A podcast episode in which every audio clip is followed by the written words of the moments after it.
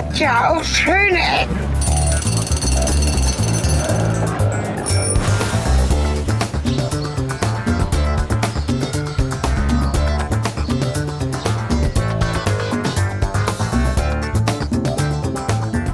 Hallo und willkommen zurück zu einer neuen Folge Schöne Ecken. Wir stehen heute in Gent und zwar vor der Burg Grafenstein und wir wollen da gleich reingehen.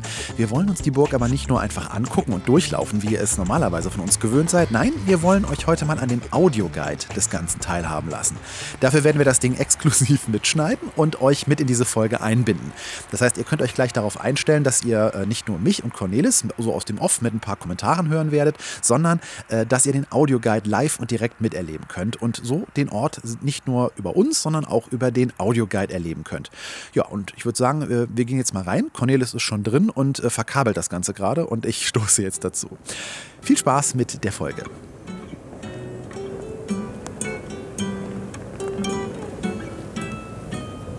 Guten Tag, lieber Besucher. Ich heiße Wouter. Willkommen in Gravenstein, auf Deutsch Grafenstein. 1180 errichtet mit Kalkstein aus Thune. Ich komme hier gerne hin. Ich werde dich eben begleiten, denn ich verspreche dir, Erklärungen wirst du brauchen. Sonst verirrst du dich nämlich in all der Geschichte, die sich an diesem Ort anhäuft. Zuallererst, wir sind Glückspilzer. Wir können so ohne weiteres in den Innenhof gelangen. Früher brauchten wir dafür eine spezielle Einladung des Grafen. Und sonst hätten wir uns den Weg hinein erkämpfen müssen. Hätten wir durch den Burggraben schwimmen müssen. Bei der Wallmauer hätten wir den Pfeilen und Steinen ausweichen müssen. Das kochende Wasser oder das kochende Öl, danach hätten wir zerquetscht, verbrannt und durchbohrt das große Eingangstor einrammen müssen. Danach das innere Tor und dann das eiserne Fallgatter. Erst dann ständen wir hier auf dem Innenhof. Eine Horde Ritter hätte uns ja kampflustig erwartet. Die Soldaten endlich besiegt hätten, dann könnten wir mit der Belagerung des großen, breiten Turmes vor dir anfangen, dem Donjon. Das Tor gibt ein bisschen nach hinten. Warum? weil es so einfacher war, große Steine auf unsere empfindlichen Schädel fallen zu lassen. Der Graf war nicht gastfreundlich, aber er traute sich zumindest, ehrlich zu sein.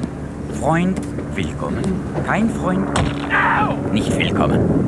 Jedes Mal, wenn ich hier stehe, denke ich, davon kannst du noch etwas lernen, Wouter. Ich gehe Konflikten aus dem Weg. Und dann sitzt man da am Samstagmorgen schon eine Dreiviertelstunde wie ein Schaf am Küchentisch dem Kerl zuzuhören, der mich weismachen möchte, dass man bei seinem Konzern Elektrizität und Gas günstiger kriegen könnte. Während du rufen möchtest, geh weg, ich möchte mir Croissants beim Bäcker holen, wenn es noch welche gibt zumindest. Dieses Schloss wurde von einem Mann errichtet, dem es egal war, was andere von ihm dachten. Graf Philipp von Elsass. Er ist schon ein bisschen mein Vorbild. Ja, Okay, das ist mal willkommen in Grafenstein. Komm, wir gehen bin weiter. jetzt auch durch. Achso, okay. Das Synchronisieren hat noch nicht ganz geklappt. Wir tragen ja beide einen Audioguide. Aber Ja, wir müssen jetzt uns immer Ja. Zeichen geben, wann wir das synchron beim nächsten Mal schaffen wir das. Das hat schon mal Spaß gemacht. Ja, das ist das Lustige ist, ich bin oft oder habe oft gehört, dass man sich an so äh, gerade in London bei den Einrichtungen oft einfach den Audioguide für Kinder geben lassen soll, weil der sehr viel kurzweiliger ist und nicht so trocken. Und, das finde ich jetzt mal sehr erfrischend, dass hier ein Audioguide stattfindet. Der Ich muss ja gestehen, ja, ich bin tatsächlich der Audioguide-Verachter bisher und habe bei verschiedenen Orten, wo ich schon gewesen bin, auch äh, dann gehört, hättest du den mal angehört, war andere Menschen, die dann da auch sich angehört Okay. haben und das, äh, das ähm, könnte sich hier lohnen. Das stand auch in der Besprechung. Also sehr schön produziertes Hörspiel, auch recht äh, schöner Humor und wir gehen jetzt mal gleich statt zu zwei, würde ich sagen, oder? Ja. Und ab. Und wir gehen dabei auch mal rein ins, äh,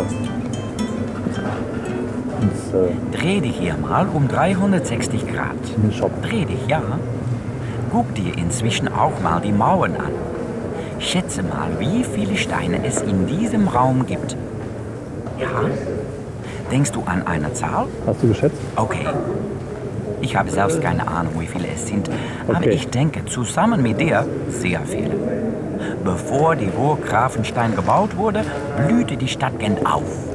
Die Händler verdienten einen Haufen Geld mit ähm, Handel. Eine Beschäftigung, die ich noch nie wirklich verstanden habe. Ich komme aus einer Arbeiterfamilie. Wir haben Dinge gemacht. Mit unseren Händen. Echte Arbeit. Händler haben dann gekauft, was wir gemacht haben und haben es dann für den doppelten Preis weiterverkauft. Die reichen mittelalterlichen Händler wollten mit ihrem Reichtum prunken. Aber es gab noch keine Porsche Cayenne. Und Häuser waren auch überhaupt noch nicht schick. Mittelalterliche Häuser waren aus Holz. Man fällt ein paar Bäume, zersägt sie, zimmert sie zusammen und hopp, dein Haus ist fertig. Nett, aber eigentlich wohnt man in einem Chalet. Ein Chalet ist kein Reichtum. Ein Chalet ist der Gestank von Käseraclette. Aber im 12. Jahrhundert entdeckt das schicke Volk eine spektakuläre neue Baumethode. Stein. Feuerbeständig, man kann es stapeln und der gemeine Holzwurm mag es nicht. Für die Händler war der größte Vorteil, Stein war teuer. Er musste abgebaut werden, transportiert. Man brauchte Steinmetze, einen Meister, ein Lot. Das ist jetzt vielleicht nicht das teuerste vom teuersten, aber alles zusammen war ein teures Haus aus Stein, das perfekte Statussymbol. Alle Händler in Gent ließen sich ein Haus aus Stein bauen. Am größten, am breitesten, am höchsten. Das war die Devise. Graf Philipp war neidisch. Er hatte auch Geld, und zwar viel, verdient auf traditionelle adelige Weise, indem er Steuern eintrieb, erbte, es mit Gewalt an sich riss und eine Frau heiratete, die auch sehr reich war. An dieser Stelle hier, am Stadtrand mit all den plötzlich errichteten Steinenhäusern, baute Philipp ein Luxusschloss aus Stein. Doppelt so hoch wie die Häuser der Händler. Als die Gerüste weg waren, begriffen die Städte wieder, wer hier der Boss war und wem sie weiterhin Steuern bezahlen sollten. Jetzt suchte Philipp nur noch einen Namen für das Gebäude. Dies musste zwei Dinge deutlich machen. Erstens, dieses Schloss ist aus Stein. Zweitens, dieses Schloss gehört dem Grafen. Ein genialer Werbetexter hat sich dann den Namen ausgedacht. Grafenstein. Ja, gut. Ich habe gestern noch gefragt, warum jetzt hier eine Burg rumsteht. Ne? Ja, jetzt wissen wir. Jetzt wissen wir das. Also in unserer Gent-Folge haben wir uns das noch gefragt. Jetzt wird es klar und es ist so einfach und so logisch. Klar, das, der Adel musste protzen, sonst hörten die Händler nicht mehr auf ihn. Sehr schön. Ja, ich mag auch, wie der Raum hier beleuchtet ist. So viele LED-Spots, sehr modern, sehr schöne Farbe, relativ hell. Der Audioguide ist so ein bisschen wie wir früher unsere Hörspiele gebaut haben. Einfach zack, zack, zack, Geräusche dann dran und passt schon. So, und jetzt auch schon drei. Bleib hier gut stehen. Hier. Guck mal nach unten. Wo du jetzt stehst, total verkehrt. Und auf den Boden schauen, sowieso total verkehrt. Ich mache es auch oft, wenn ich hier stehe, aber das ist ein typischer Fehler der Menschen unserer Zeit. Wir sind nicht mehr auf der Hut. Guck jetzt mal nach oben. Siehst du da die Lücken zwischen den Zinnen? Von dort aus haben die Schlosswächter kochendes Öl nach unten geschüttet. Und ehe wir das begriffen hätten, wären wir beide schon zufrieden bearbeitet worden. Das ist der Nachteil, wenn man in einer ruhigen und friedlichen Zeit lebt. Man verliert seine Wachsamkeit. Wann mussten wir noch auf der Hut sein? Ja, wenn wir Joghurt essen oder so und schmecken, ob er das Haltbarkeitsdatum noch nicht überschritten hat. Letztens ist mir das wieder passiert. Ich habe einen Joghurt gegessen. Er hat seltsam geschmeckt. Ich dachte, der wäre doch nicht. Und tatsächlich, der Joghurt war nur bis zu diesem Tag haltbar. Und dann bleibt die Frage, ist der Joghurt bis einschließlich zum Haltbarkeitsdatum haltbar? Ich habe mich dann doch lieber vorsorglich übergeben. Denkst du, dass sich ein Ritter mit solchen Dingen beschäftigt hat? Man sieht in der Kunstgeschichte niemals ein Bild von einem Ritter, der einen Becher Joghurt wegschmeißt. Ein Ritter war immer auf der Hut, und zwar vor wirklicher Gefahr. Irgendwo denke ich auch, dass man dann ein bisschen mehr lebt. Komm, wir gehen weiter. Das ist wirklich viel. Der Jingle macht mich übrigens wahnsinnig. So, während äh, wir uns jetzt Nummer 4 anhören, werden wir mal so ein bisschen hier in den Turm hochsteigen, ne? so eine Treppe. Und 4 und ab.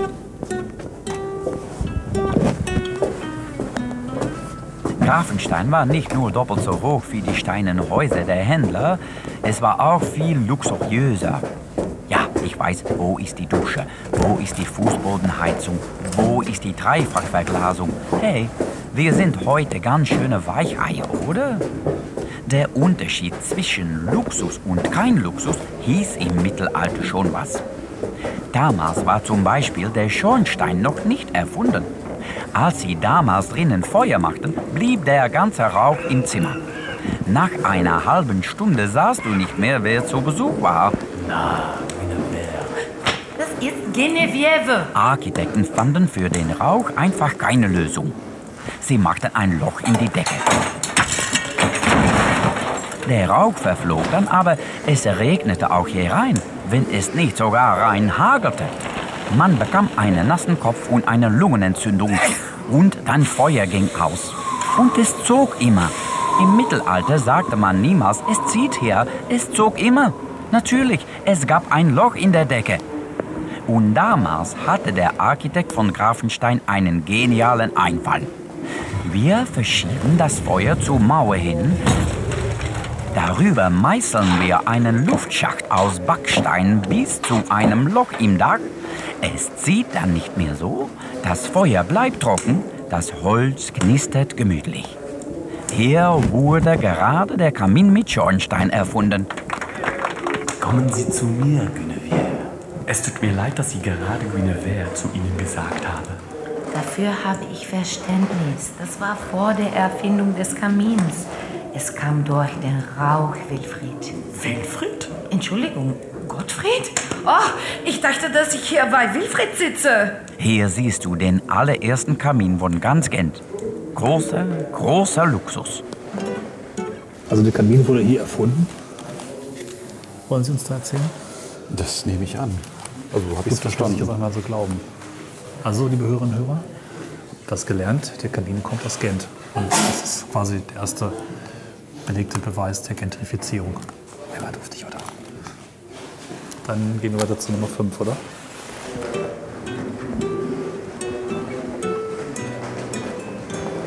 Jeder Ort hat seinen Schöpfungsmythos, mit dem die Geschichte dieses Ortes wirklich anfängt. Für mich ist der Schöpfungsmythos von Flandern die Geschichte von Baldwin der erste Eisenarm und Judith. Siehst du die romantischen Bänke hier bei den Fenstern? Setz dich mal auf so eine Bank, Oh, wenn es Platz gibt. Du musst dich jetzt nicht unbedingt bei jemandem auf den Schoß setzen.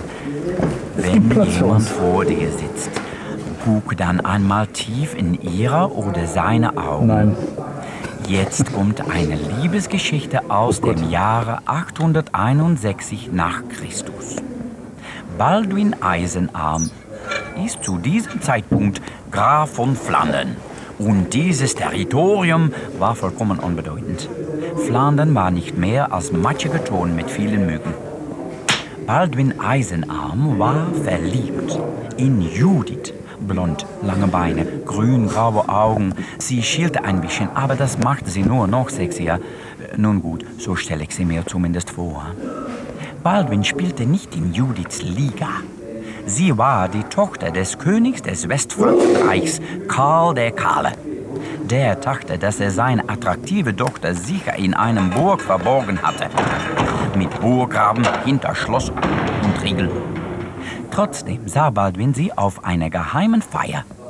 Bam! Liebe auf dem ersten Blick. Karl der Kahle war wütend. Nicht nur, weil er einen Glatze hatte. Doch ein bisschen. Er wollte einen Schwiegersohn von besseren Herkunft. Ja, in der Tat, das will ich. Und ein bisschen Haare. Einen Pony. Judith stand auch total auf Baldwin. Am ersten Weihnachtstag des Jahres 861 galoppiert Baldwin über den Burggraben in die Burg. Er bricht Schloss und Riegel von Judiths Zimmer auf. Er schwingt Judith mit seinem eisernen Arm auf sein Pferd. Baldwin entführt Judith. Und Judith fand das alles total romantisch. Tausende Kilometer flügten Baldwin und Judith durch ganz Europa. Auf der Flucht vor einem rasenden Karl dem Karl. Jeden Abend pellen sich Baldwin und Judith gegenseitig zärtlich die Schwielen von ihren schmerzenden Hintern. Sagte doch, zärtlich. Jede Nacht liegen sich Baldwin und Judith in einem geheimen Unterschlupf in den Armen. Nein, nicht der Eisenarm, Baldwin, der ist kalt. Ein anderer Arm. Nach zwei Jahren und einem Versöhnungsbrief des Papstes gibt Karl der Kahle endlich seinen Segen. Okay, macht mal, was ihr wollt. Ist ja gut. Um die Schande zu verringern, heftet Karl noch ein paar Nachbarterritorien an das kleine Flandern. Und plötzlich war die Grafschaft Flandern von Bedeutung. War Baldwin der erste Eisenarm von Bedeutung. Und ist die Hochzeit von Judith und Baldwin eine prestigeträchtige Feier. Auf der Hochzeit wird für mich persönlich Flandern geboren. Durch wahre Liebe. Und ohne diese Liebe hätte diese Burg hier niemals gestanden. Und natürlich gibt es Menschen, die sagen, dass Baldwin sich eigentlich durch Judith hochgeschlafen hat. Das sind Menschen, die noch keine wahre Romantik erleben durften. Ich habe es kurz recherchiert, sein Beinamen Eisenarm kam von seiner Stärke. Nicht, weil damals Steampunk schon Ah, okay. ein Ding war. So, wir gehen jetzt weiter in den nächsten großen Raum, in dem so Ritterrüstungen stehen. Es wird so ein bisschen wie so ein Ja, und wo die Ritter früher geschlemmt haben. Wofür Das werden das? wir bestimmt gleich genauer. Oh, neue Musik. Ha, die höfische Kultur im Mittelalter. Feine Manieren, lernen sich anständig auszudrücken. Bitte sehr, danke schön. Messer und Gabel, Liebeslieder für eine Frau komponieren und Komplimente machen, statt sie an ihren Haaren zur Höhle zu schleifen. Ein großer Schritt für die Menschheit. Ich denke, dass die höfische Kultur hier entstanden ist, in diesem Raum. Philipp und Elisabeth hatten oft eine ganze Horde Ritter zu Besuch. Du weißt ja, wie Ritter sind. Also musst du dir die Stimmung hier einmal vorstellen. All die Ritter fuchteln mit ihrem Schwert herum, stechen mit Lanzen zu, Beinschienen aus Leder, Schild, Kettenrüstung und unter dem Eisenhemd splitterfasernackt. Entschuldigung, nein, da ist die Fantasie mit mir durchgegangen. All die Ritter haben hier ununterbrochen gekämpft, gemetzelt, gemordet, gebrüllt und abgeschlachtet. Und unter diesen Rittern war Philipp der Superritter. Er hat in 23 Kriegen mitgekämpft. Und sein Hobby war Lanzenstechen, bei dem man sterben konnte. Das ist für mich dann doch eine Grenze. In meinem Hobby will ich nicht sterben. Deshalb spiele ich Badminton. Und nur noch. Einzelspiele. Und zwischen all den kühnen Rittern lief hier auch noch das Personal herum.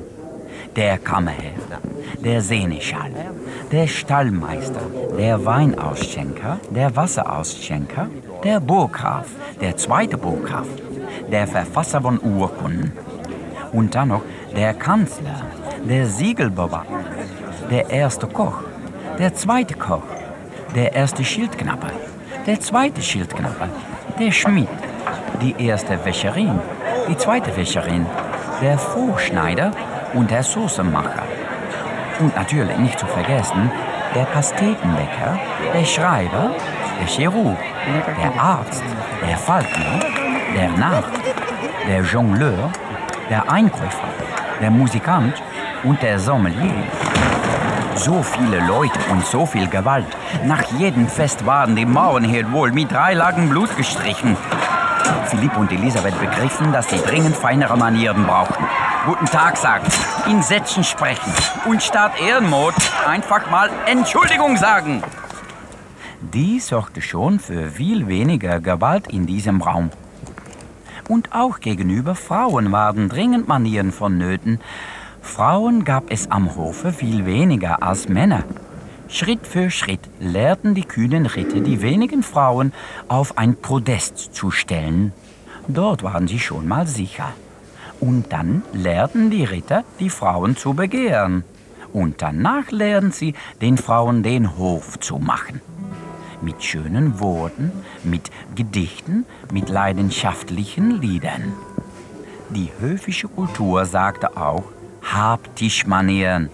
Männer, hört mal mit den Rülpsen und Furzen auf. Lern stundenlang Luft im Darm zu ertragen. Lern Lächeln zu kaschieren, dass ein Zeppelin in deinen Därmen herumtanzt. Und auf diese Weise habe ich meine Frau erobert, weil sie fand, dass ich so heldenhaft Krämpfe ertragen konnte. Das Höfliche der höfischen Kultur und die hohe Schmerzgrenze und das Durchsetzungsvermögen der Ritter vereint in eine Person. Einfach so zu Ende. Das war einfach so zu Ende. Also, ja. Direkt hier weiter, ja. Du kannst hier die Treppe hinaufgehen. Geh ruhig, geh die Treppe hinauf. Ich werde dir inzwischen etwas erzählen. Es gibt eine Sache, die ich bei Graf Philipp von Elsass nie verstanden habe. Auf Abbildungen sieht man ihn immer in einer Artrock, ein Kleid, eine Kasel, eine Pumphose, manchmal sogar mit Leggings. Das sind doch große Modesünden. Einmal bin ich hier die Treppe hochgegangen, wie du jetzt gerade, und dann plötzlich begriff ich es. Das ist der Nachteil von hohen Luxusschlössern. Man muss die Treppe ununterbrochen hoch und runter laufen. Graf Philipp hatte wohl durchtrainierte Oberschenkel, gigantische Haxen. Und mit diesen dicken Haxen passte er in keine normale Hose mehr. So, Die Treppen hier schon glatt geschliffen. Ne? geschliffen von den Füßen aus Jahrtausenden.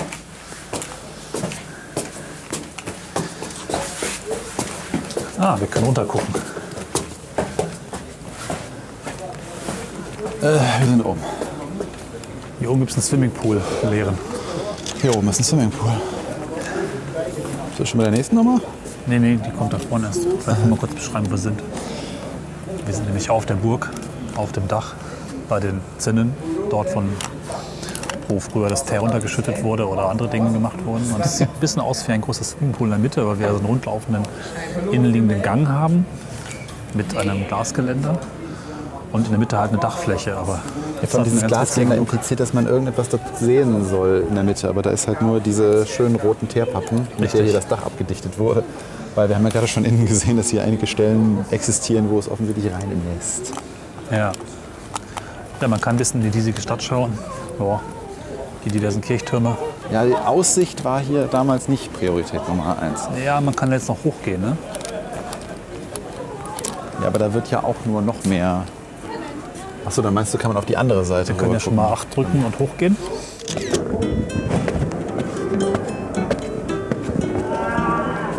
Dies ist die Dachterrasse. Hierhin kamen die Burgbewohner, um die Aussicht zu genießen. Zigarette, ein bisschen kochendes Öl nach unten schütten. Graf Philipp kam hierhin, um die Höhe seines Schlosses zu genießen, wie es die steinernen Häuser der Händler überragte. Ich komme hierhin, um mir den Fluss gegenüber anzuschauen. Entlang dieses Gewässers näherten sich rund 960 die Wikinger mit ihren schnellen Schiffen. Weißt du, was ich toll finde? Wenn man sagen kann, dass man von diesen kühnen Kriegern abstammt, von Draufgängern, die brüllen, plündern. Wenn man sagen kann, dass man von denen abstammt, weiß man, dass der innere Wikinger jeden Augenblick erwarten kann. Isländer können das sagen, denen auch.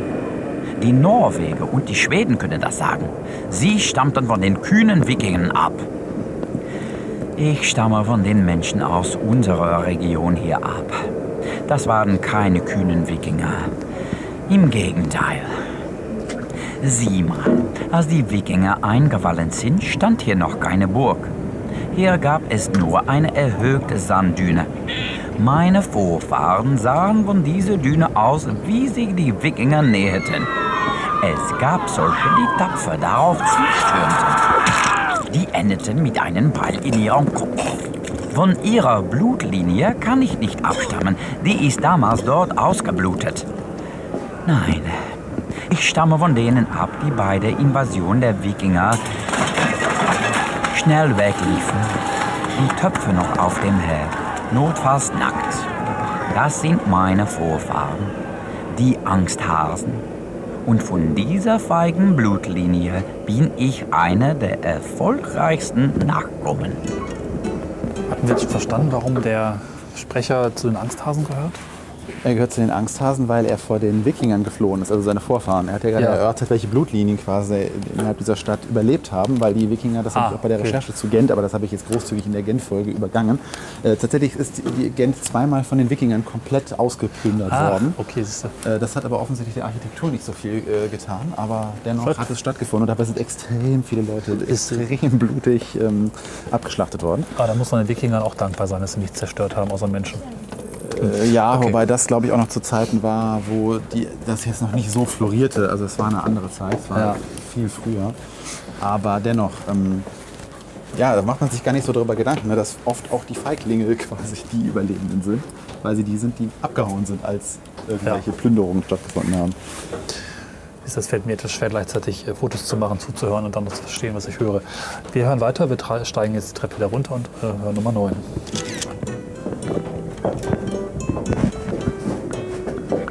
Dies ist ein ziemlich rätselhaftes Zimmer. Wir wissen eigentlich nicht wirklich, wofür es verwendet wurde. Ich denke, dass es ein Wartesaal war. 400 Jahre lang, lange nach Graf Philipp, hatte ein sehr wichtiges Gericht seinen Sitz in Grafenstein, der Rat von Flandern. Die Richter des Rats hielten hier ein paar Räume weiter Versammlungen ab. Ich denke, dass die Angeklagten hier auf einem Hocker saßen und warteten, sittend und bebend, eine Nummer in der Hand, darauf wartend hineinzugehen und das Urteil zu hören. In diesem Raum klapperten Zähne vor Angst und Nervosität. Welche Strafe werde ich bekommen? Das musste hier tausende Male gedacht worden sein. In jener Zeit waren Strafen ziemlich buchstäblich. Wenn du etwas gestohlen hast, wurde deine Hand abgehackt. Wenn du schlecht über den Fürsten gesprochen hast, wurde deine Zunge mit einem Eisennagel durchbohrt. Wenn du Silber geschmolten hast, um eine falsche Münze zu schmieden, dann wurdest du lebend in einen Topf gekocht. Vielleicht sah man in diesem Raum im Vorhinein schon, welches Verbrechen die warteten Angeklagten begangen hatten. Die Diebe hielten ihre Hand verkrampft fest. Die Lästerzungen sprachen noch so viel wie möglich, jetzt da es noch ging. Die Periode der buchstäblichen Strafen endete abrupt mit der Egalité, dem Ideal der Gleichheit der französischen Revolution. Plötzlich gab es für jeden die gleiche Strafe, reich oder arm, für alle Arten von Verbrechen, Kopf ab. Mit der Guillotine, schnell, effizient und den Revolutionären zufolge menschenwürdig. Ich verstehe natürlich die Idee hinter dieser Gleichheit, aber irgendwie hatten diese buchstäblichen Strafen auch ihren eigenen Charme, fand ich. Stell dir vor, du läufst an einer Hinrichtung vorbei, du weißt nicht, was los ist, und dann kannst du doch anhand der Strafe erraten, was er wohl angestellt hat. Es befriedigt deine Neugierde doch mehr, finde ich. Vielleicht könnte man das wieder einführen, oder? Wenn jemand auf die Kaimaninseln verbannt wird, dann wissen wir, der hat Steuern hinterzogen. Wenn jemand ein Jahr lang Schlangenlinien läuft, dann wissen wir, der ist betrunken Auto gefahren. Ist doch auch für Richter viel amüsanter, sich solche Strafen auszudenken.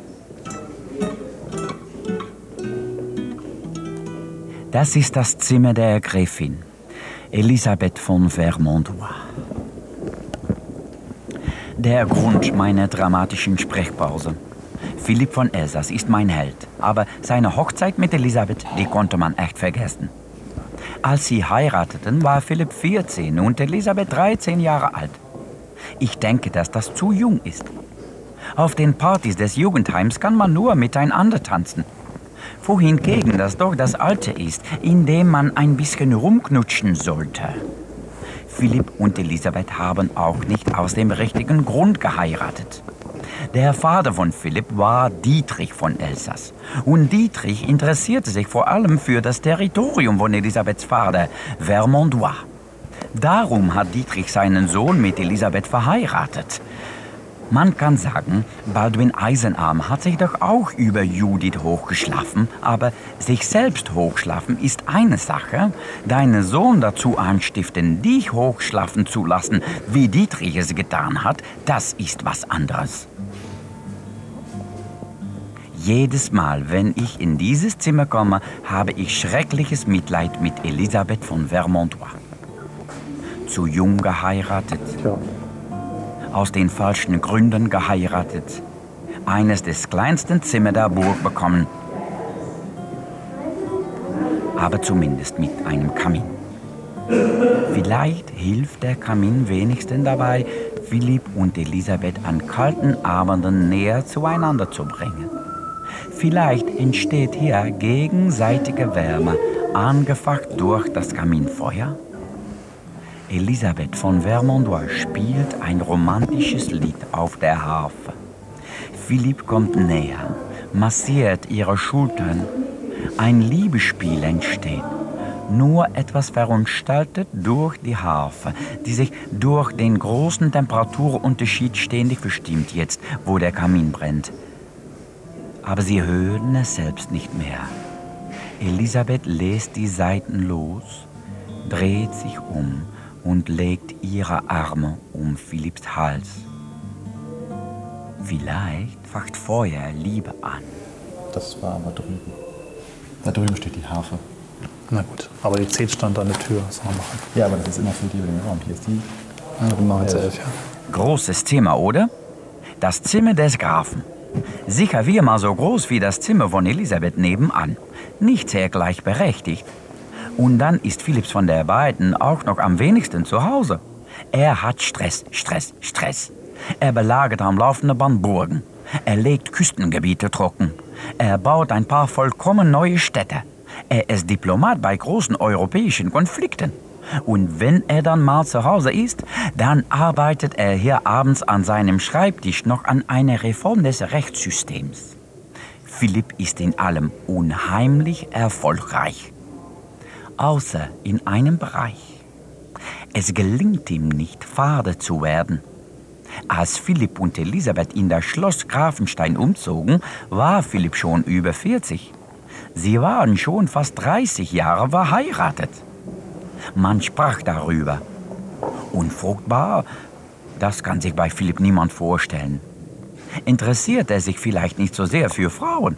Lanzenstecken hat ja schon etwas Homoerotisches. Weißt du, was ich denke? Dass Philipp zu viel und zu lange arbeitete.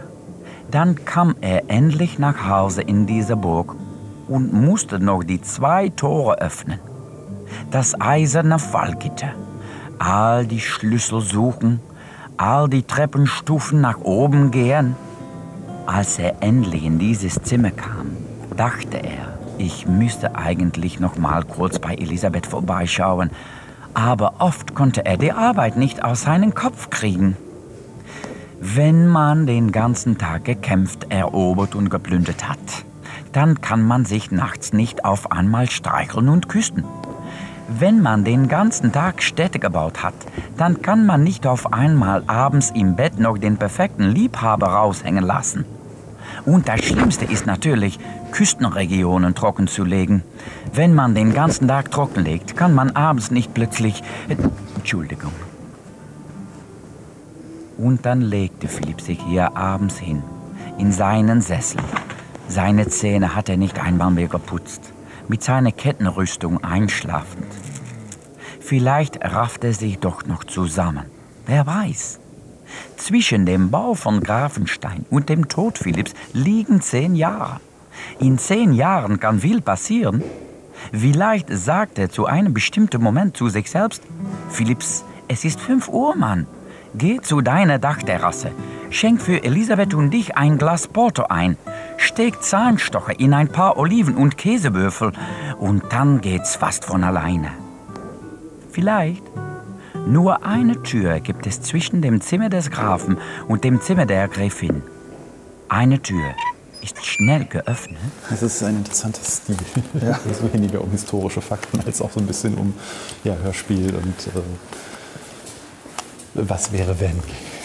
Was ich schön finde, dass so die eigentlich tatsächlich relativ leeren Räume äh, auch mit, mit irgendwelchen Geschichten gefüllt werden. Also Ja. diese Besuch machen würde ohne einen Audioguide, das ist halt irgendwie so, aha, eine Burg. Weil, äh, das ist auch notwendig, weil ich finde Ja. die Räume an sich jetzt tatsächlich relativ unspektakulär. Ja. So, dann machen wir zwölf. Eins und zwei. Laatste publieke terechtstelling in België, 1860. Und wieder eine Treppe nach unten.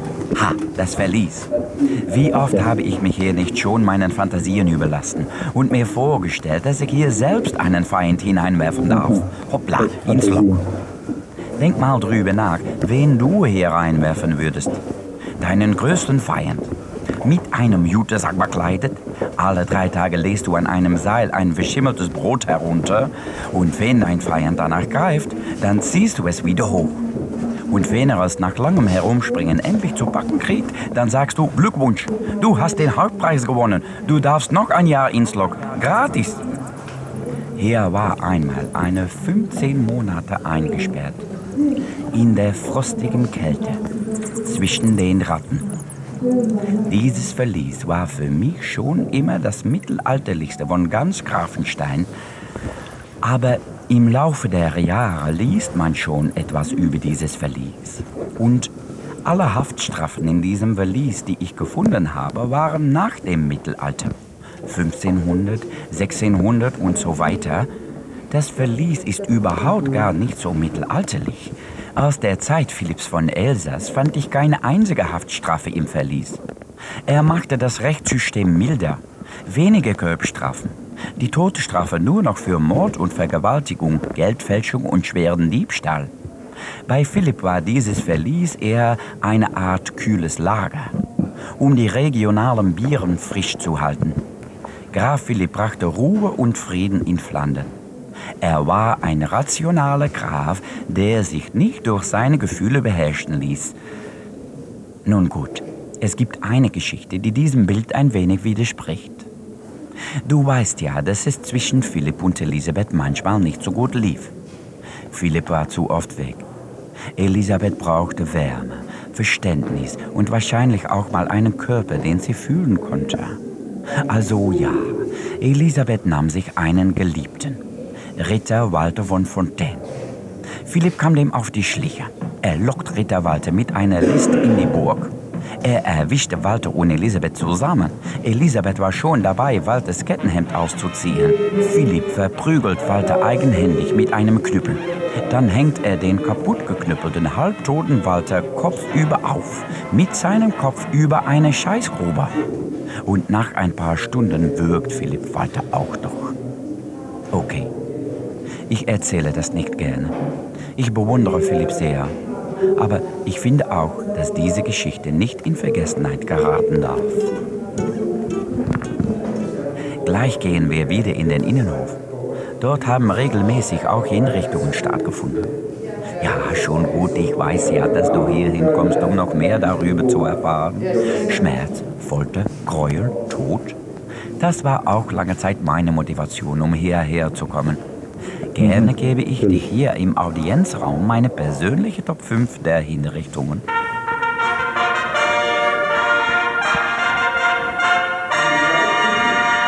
Der fünfte Platz geht an den Geldfälscher William de Noot.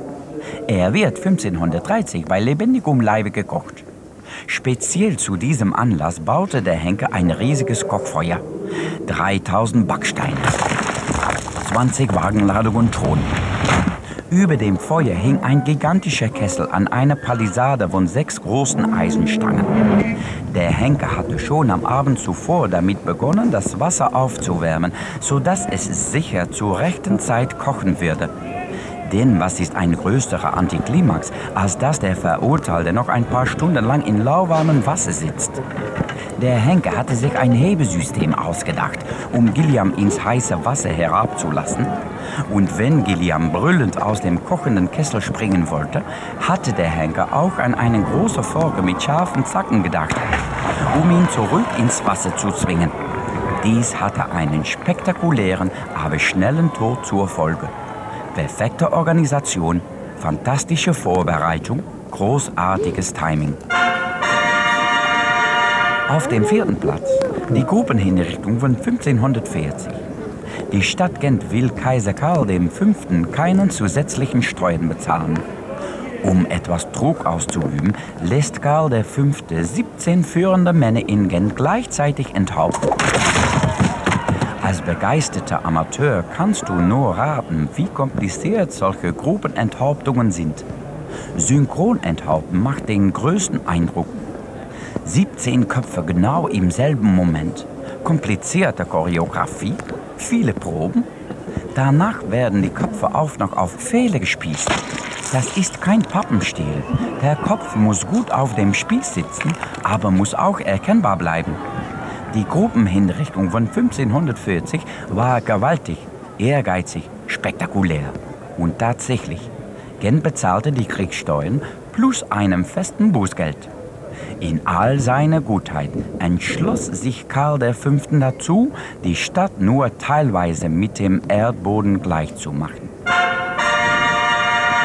Auf dem dritten Platz verliert Jakob Hessel seinen Kopf. Er war Mitglied des katholischen Rats der Unruhen, auch Blutrat genannt, unter dem spanischen Herzog von Alba. Er half begeistert bei der Hinrichtung von ungefähr 1000 Protestanten als Folge des Bildesturms. 1577 wendet sich das Blatt und Gent wird eine kalvinistische Republik. Jakob Hessels wird zum Hingerichteten anstatt zum Henker. Diese Exekution steht auf Platz 3, weil sie so deutlich zeigt, dass einem in Diskussionen zwischen strengen Religionen der Boomerang zurück ins Gesicht fliegt. 1584 verliert der Calvinist Jan von Hembise seinen Kopf. Obwohl er einer der Gründer der Calvinistischen Republik war, aber er verhandelt im Geheimen mit den Katholiken und diese Verhandlungen kommen ans Licht. Er wird von seinen eigenen Calvinisten enthauptet. Der Kopf von von Hembise wird aufgespießt. Und als die Calvinisten diesen Spieß aufrichten wollten, fiel der Kopf herunter. Er landete mit einem Schlag auf den Kopf eines Calvinisten. Dieser wurde schwer verletzt. Von Hembise steht wegen seiner hervorragenden posthumen Rache auf Platz 2.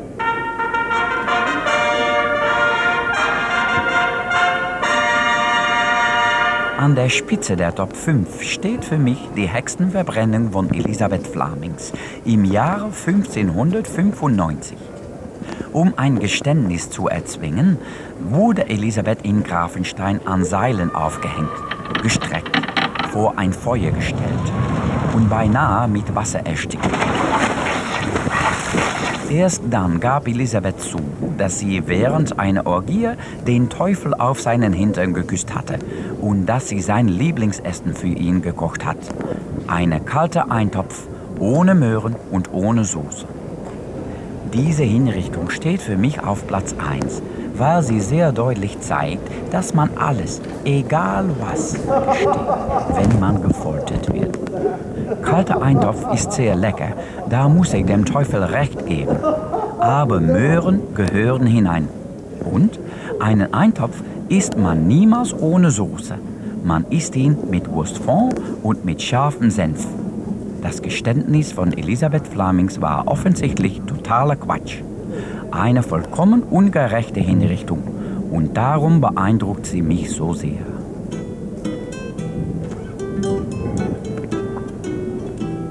Das Viereck. Aus allen vier Ecken kam eine Kette. Die vier Ketten kamen in der Mitte dieses Raumes zusammen an einem eisernen Halsband. An der Innenseite dieses Halsbands waren scharfe Nägel befestigt. Und dieses Halsband trug man um seinen Hals, wenn man verhört wurde. Wenn man sich bewegte oder einschlief, stachen einem die Metallnägel in den Hals.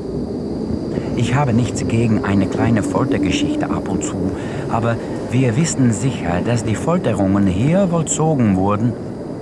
Ich konnte fast nicht mehr hierher kommen. Ich habe die Nägel selbst in meinem Nacken gefühlt. Letztendlich ist es eine Geschichte aus 1586, die mich mit diesem Ort versöhnt hat. In diesem Jahr war Adrian Ronze hier, mit diesem schrecklichen Halsband um seinen Nacken.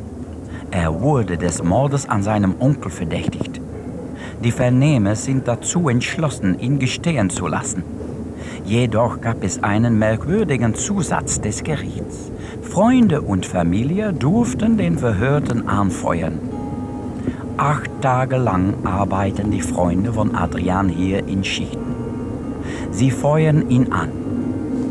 Sie rufen. Sie singen. Adrian gesteht nicht. Der Henker hängt Gewichte an Adrians Hände. Seine Freunde unterstützten ihn weiterhin. Der Henker schüttet kaltes Wasser über Adrian. Seine Freunde rufen weiter. Am achten Tag entfernt der Henker das Halsband. Adrian hat überlebt. Dank seiner großartigen Kumpel. Und seitdem sehe ich dieses Zimmer als eine Ode an die Freundschaft. Siehst du das Kreuz, durch das das Licht hereinkommt? Dieses Kreuz zeigt, dass Graf Philipp von Elsass im Heiligen Land gewesen ist. Der Muslim Saladin erobert 1187 Jerusalem und der Papst ruft die Elite von Europa zum Kreuzzug auf. Philipp von Elsass war einer der ersten, der sich dazu entschied mitzugehen. Und ich habe lange nicht verstanden, warum. Es ist nicht so, dass er von zu Hause weg wollte. Seine Frau Elisabeth war gestorben und zwischen ihm und seiner neuen Frau Matilda von Portugal stimmte die Chemie.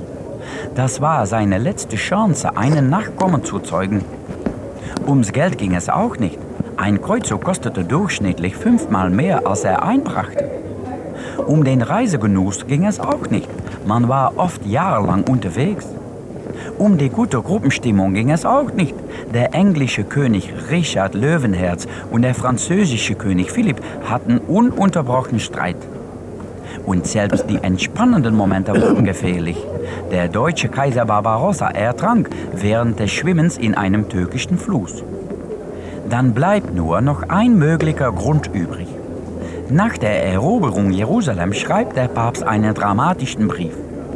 Die Eroberung der heiligen Stadt ist die Schuld der Christen selbst, sagt er, in Jerusalem und außerhalb Jerusalems. Nachdem er den Christen Schuldgefühle einredete, gab der Papst direkt auch die Lösung für diese Schuldgefühle. Jeder, der am Kreuzzug teilnahm, um Jerusalem zu befreien, bekam die vollkommene Vergebung seiner Sünden und das ewige Leben im Paradies. Vielleicht erinnerte sich Philipp oft an Ritter Walter von Fontaine, den er kaputtgeknüppelt, kopfüber aufgehängt und gebürgt hat. Wie kann ich Gott das erklären, dachte er beim jüngsten Gericht. Und dann kommt plötzlich so ein Angebot des Papstes. Völlige Vergebung der Sünden, wenn man an einem Kreuzzug teilnimmt. Und dann fand Philipp doch, dass es der Moment war, um auf dieses Angebot einzugehen. 1189 nimmt er an einem Kreuzzug teil. Nach zwei Jahren voller Abenteuer und Herumgewustel unterwegs kommt Philipp 1191 endlich zu den Toren der syrischen Stadt Akko. Am nächsten Tag sollen die Kreuzritter die Stadt angreifen. Philipp fühlt sich unwohl. Skorbut, denkt er. Richard Löwenherz und König Philipp hatten dies auch schon. Morgen wird es wohl besser sein, denkt Philipp. Akko erobern, dann Jerusalem noch und dann zurück zu meinem Schatz. Ein Kind machen, ist der letzte Gedanke, bevor er einschläft. Am nächsten Morgen öffnet seine Frau Mathilda die Vorhänge in Grafenstein. Sie trägt Philipps Leggings, mit der sie schläft, um sich Philipp nahe zu fühlen. Das Sonnenlicht scheint auf ihren nackten Bauch. Sie hofft so sehr, irgendwann zu fühlen, wie sein Kind in ihrem Bauch wächst. In Akko verschlimmert sich der Zustand von Philipp in der Nacht. Morgens steht er nicht mehr auf. Ist aber mal tot. Das war doch ein gutes Ende. Kein gutes Ende für Philipp, aber so, das war jetzt äh, viel Monolog aus einer anderen Welt. Da sind wir wieder. Ja, Der Problem bei Audioguides ist, man weiß halt vorher nicht, wie lang sie sind. Und wie Ja, lange aber unter einer Stunde habe ich noch nie einen Audioguide äh, gehabt. Also das war jetzt zu erwarten. Also zumindest auf meiner Seite. Ich glaub, ja, aber das es war war mein wirklich. erster Audioguide, den ich tatsächlich gehört habe. Ach so, okay. Dann äh, hätte ich Gebe mich ich zu. vorher vielleicht aufklären sollen. ja, naja, aber ähm, Ja, das war auf jeden Fall der schönste Audioguide, den ich je gehört habe. Auch wenn ich, ähm, also ich kenne, ich habe jetzt im direkten Vergleich noch den vom Tower in London. Der war halt auch sehr interessant, weil er halt viele. Ich finde halt schön, dass wenn man Geschichten erzählt bekommt zu den Ortschaften und jetzt weniger erklärt bekommt, wir sehen hier einen äh, Gobelin aus Flandern, geknüpft im 14., sondern halt, ne, also das halt die Rollen mit Leben füllt, wie du eben schon mal zwischendurch gesagt hast. Das finde ich, kann dieser Audioguide sehr, sehr schön und er hat, trifft auch den richtigen Ton. Also humoristisch, mit Musik untermalt, mit Geräuschen untermalt, sehr schön genau, auch schön produziert, recht äh, anschaulich, recht plastisch. Ja, und unglaublich sympathischer durchaus, Akzent. genau, Also, durchaus ein bisschen wie so ein Cartoon auch gebaut. Aber ich Ja. fand das ganz schön. Also es ist auch was, was für Kinder wahrscheinlich halbwegs funktioniert und für Erwachsene eben auch, denke ich. Ne? Fand ich schön. Ähm, war nur schwierig, jetzt das irgendwie zu kommentieren und selbst noch zu ergänzen äh, beim Durchlaufen, weil einerseits äh, haben wir uns nicht wirklich gut gehört, andererseits ist dann auch wenig Luft, noch mehr zu erzählen. Was hätten wir groß erzählen können, besser als er. Ne? ja, zumal ja wir die Audio äh, und das, also das, das Audio eines Ortes mitnehmen möchten und das ist ja das, was die meisten Menschen hören werden, wenn sie durchgehen. Insofern war das sehr authentisch. Ja. Ja, nee, Ja, war, äh, war war ein schön. Die. Burg ist, ist auch durchaus sehenswert. Ich finde die, Ja, ähm, um mal kurz auf den Ort an sich einzugehen, ich finde Ja. die sehr liebevoll restauriert. Also ähm, an den richtigen Stellen finde ich, für meinen Geschmack ist hier was gemacht, an den richtigen Stellen ist nichts gemacht. Ähm, es macht Spaß, da durchzugehen, weil nichts wirkt jetzt irgendwie baufällig, marode oder irgendwas, sondern alles ist mit schönem Fußboden ausgelegt, der jetzt nicht völlig fehl am Platze wirkt. Man hat immer sichere Handläufe, Barrierefreiheit null, keine Chance. Ja. Aber äh, das ist, denke ich, bei einem Bauwerk dieser Art auch einfach nicht gegeben, dass man da irgendwie diese engen Wendeltreppen nach oben und so. Also, Ja. Nee, war Ja, schön. kann man besuchen. Ist auch eine schöne, ungewöhnliche, eigenständige Form dieser Burg. Also irgendwie nicht eckig burgig, sondern hat so eine Ovalform so ein bisschen. Also, Mhm. Und eben mitten in der Stadt, super leicht zu erreichen. Kann man machen, ist ein Tipp von uns. Der Tipp Gent war ja eh schon gegeben in der letzten Folge. Und das könnt ihr Da ruhig mitnehmen. Wertet die Stadt auf jeden Fall nochmal deutlich auf, einfach weil es so ungewöhnlich ist, ein derartiges Bauwerk Ja, mitten neben der City zu haben. Also ja die Cityburg. Cityburg, genau. Ja. So, und dann würden wir uns auch verabschieden. Genau, wir haben nämlich Graf äh, Gravenstein. nächster Termin schon on the way. In diesem Sinne, äh, bis zum nächsten Mal. Macht's gut. Bis bald und bis dann. Ciao. Tschüss.